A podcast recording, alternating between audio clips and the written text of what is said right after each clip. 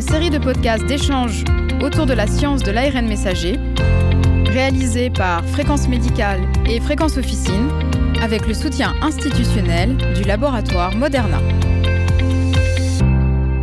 Bonjour à toutes et à tous et bienvenue dans cette série de podcasts qui va vous dévoiler tous les secrets de la science de l'ARN messager.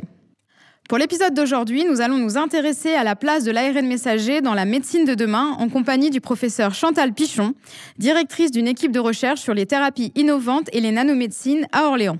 Bonjour professeur Pichon. Bonjour. Merci d'être avec nous aujourd'hui.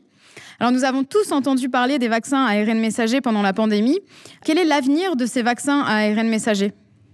Je pense que là, on a mis la, lumière sur ces euh, molécules, ces biomolécules, et on s'aperçoit que ce sont des molécules qui ont vraiment de, de réelles potentialités en tant que biomédicaments. Ce, ce sont, euh, pour moi, les biomédicaments du futur et ils se placent euh, à côté des anticorps thérapeutiques.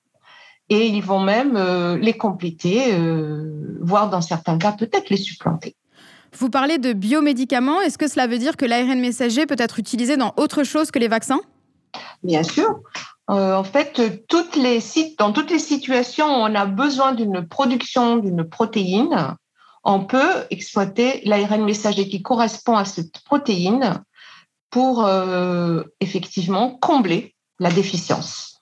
Donc, on peut l'utiliser bien sûr comme vaccin parce que ça permet de susciter la réponse immunitaire.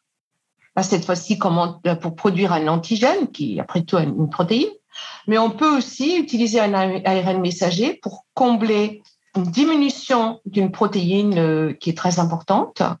Mais on peut également utiliser l'ARN messager euh, pour euh, induire une tolérance, ce que on n'y pense pas trop. C'est-à-dire que cette fois-ci, on fait appel effectivement à le système immunitaire, mais au lieu de l'activer, on fait en sorte à ce que ce soit diminué. Est-ce qu'il y a des domaines thérapeutiques en particulier pour lesquels on attend ces biomédicaments? Le cancer. Euh, j'espère que, en plus, bien sûr, hein, des infections, parce que malheureusement, il y aura, hélas, euh, pas mal d'infections qui vont venir, hein, mais la situation, est comme ça.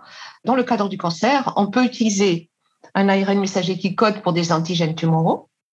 Donc, il existe plusieurs types d'antigènes tumoraux, des antigènes tumoraux qui sont spécifiques à une tumeur, qui peuvent être des antigènes associés aux tumeurs, mais on a aussi ce qu'on appelle des néo-antigènes, c'est-à-dire des, antigènes qui appartiennent vraiment de manière, euh, on va dire, personnalisée pour un type de tumeur euh, spécifique.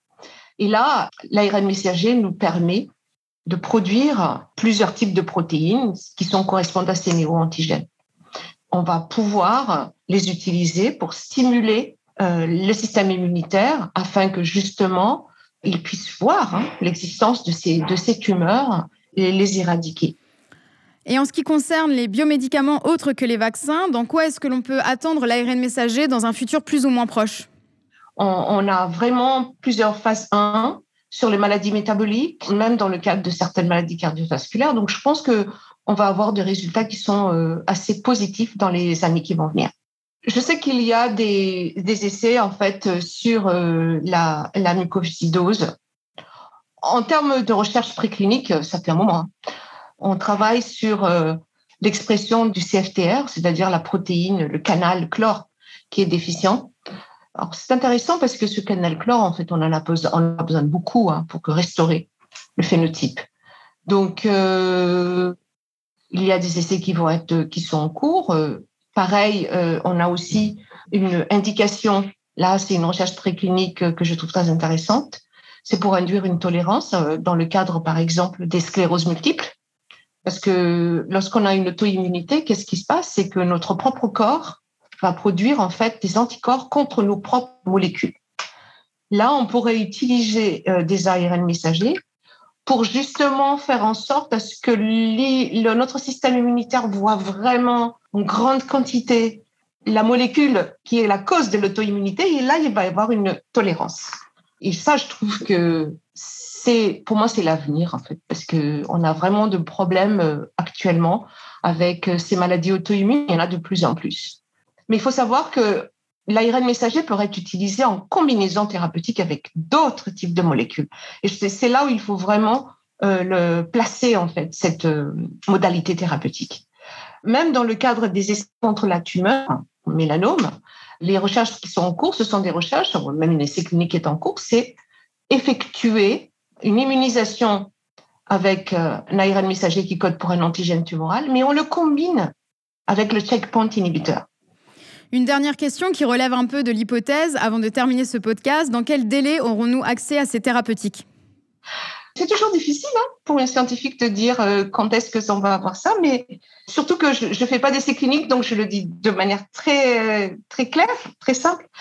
Quand je vois que nous sommes maintenant euh, vaccin anti-cancer contre le mélanome agressif qui est déjà en phase 2, donc si tout va bien, j'espère vraiment, je sais pas, moi, je dirais d'ici euh, 3 à 5 ans, je m'avance pas avec ça en plus.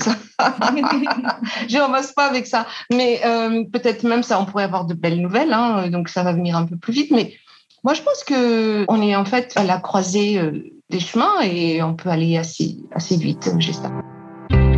Merci, professeur Pichon, pour votre participation. Merci à vous, chères auditrices et auditeurs, pour votre fidélité. Quant à moi, je vous donne rendez-vous très bientôt pour un prochain podcast sur la science de l'ARN messager.